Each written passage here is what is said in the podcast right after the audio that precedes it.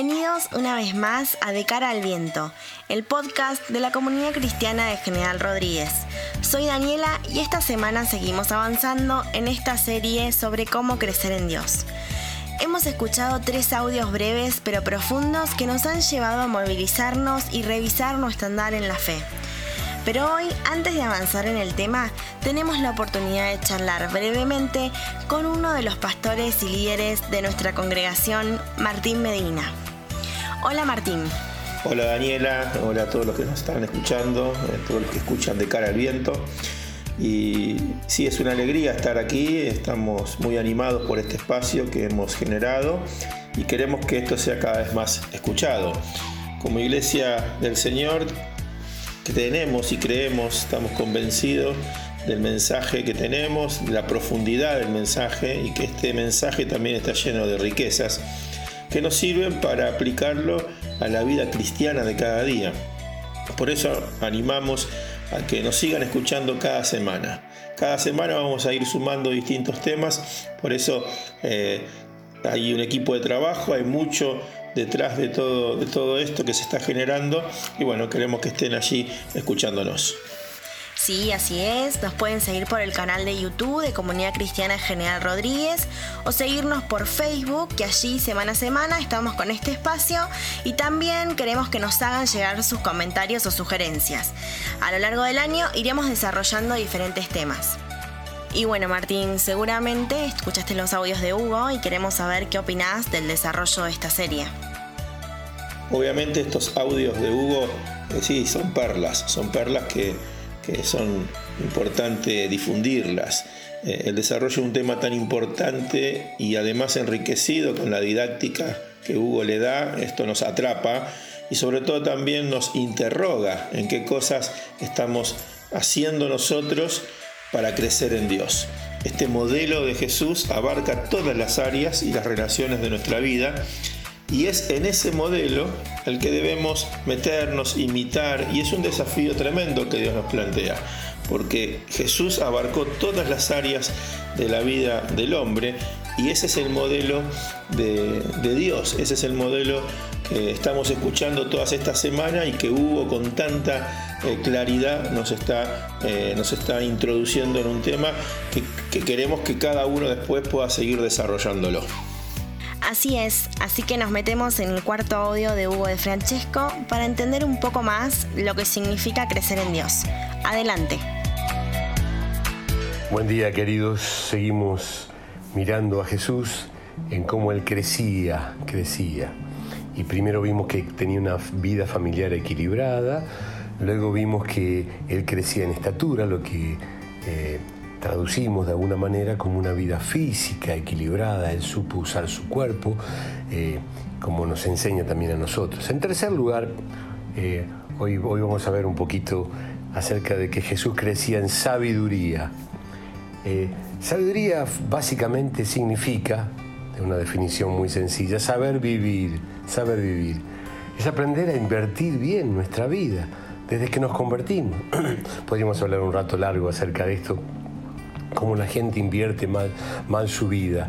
Pero nosotros hemos aprendido, estamos aprendiendo a, a invertir bien la vida, a tener un propósito para vivir, a usar todo lo que Dios nos ha dado desde el punto, desde el punto de vista de nuestros dones naturales, los dones del Espíritu, que luego hablaremos un poquito más. De hecho, Jesús fue encontrado hablando con los doctores de la ley cuando tenía 12 años. ¿no? Él estaba descubriendo, él estaba aprendiendo a crecer, para decirlo de alguna manera. Por otro lado, eh, ser, ser eh, crecer en sabiduría es ser sanos por dentro. Y esto es un desafío. Eh, Jesús era emocional y mentalmente sano. Como cristianos nosotros tenemos que ser sanos por dentro, sanos en nuestras emociones, sanos en nuestra mente. Jesús podía llorar y este, podía reírse y podía enojarse sin pecar. De hecho, lloró tres veces. Ustedes pueden mirarlo, eso en, en, el Nuevo Testamento. No podía reír con sus discípulos, gozarse, sin hacer mal con su, con su risa, con su alegría a los demás. Y podía enojarse sin pecar. Es decir, tenía él una vida emocional sana. Entonces, pregunto, ¿cómo están tus emociones? El Señor está trabajando sobre tu vida. ¿Cómo están tus emociones? ¿Te dejas guiar por tus emociones?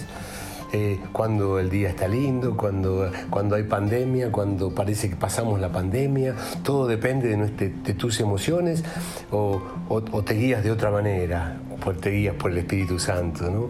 ¿Has superado problemas interiores? Es todo un tema este, ¿no?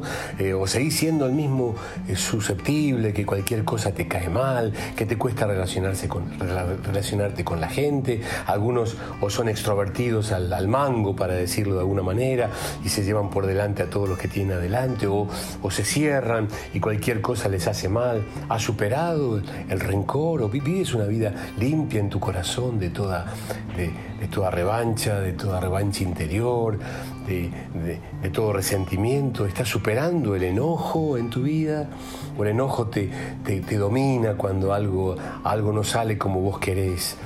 ¿Estás superando los temores dentro de tu corazón? ¿Estás superando los temores?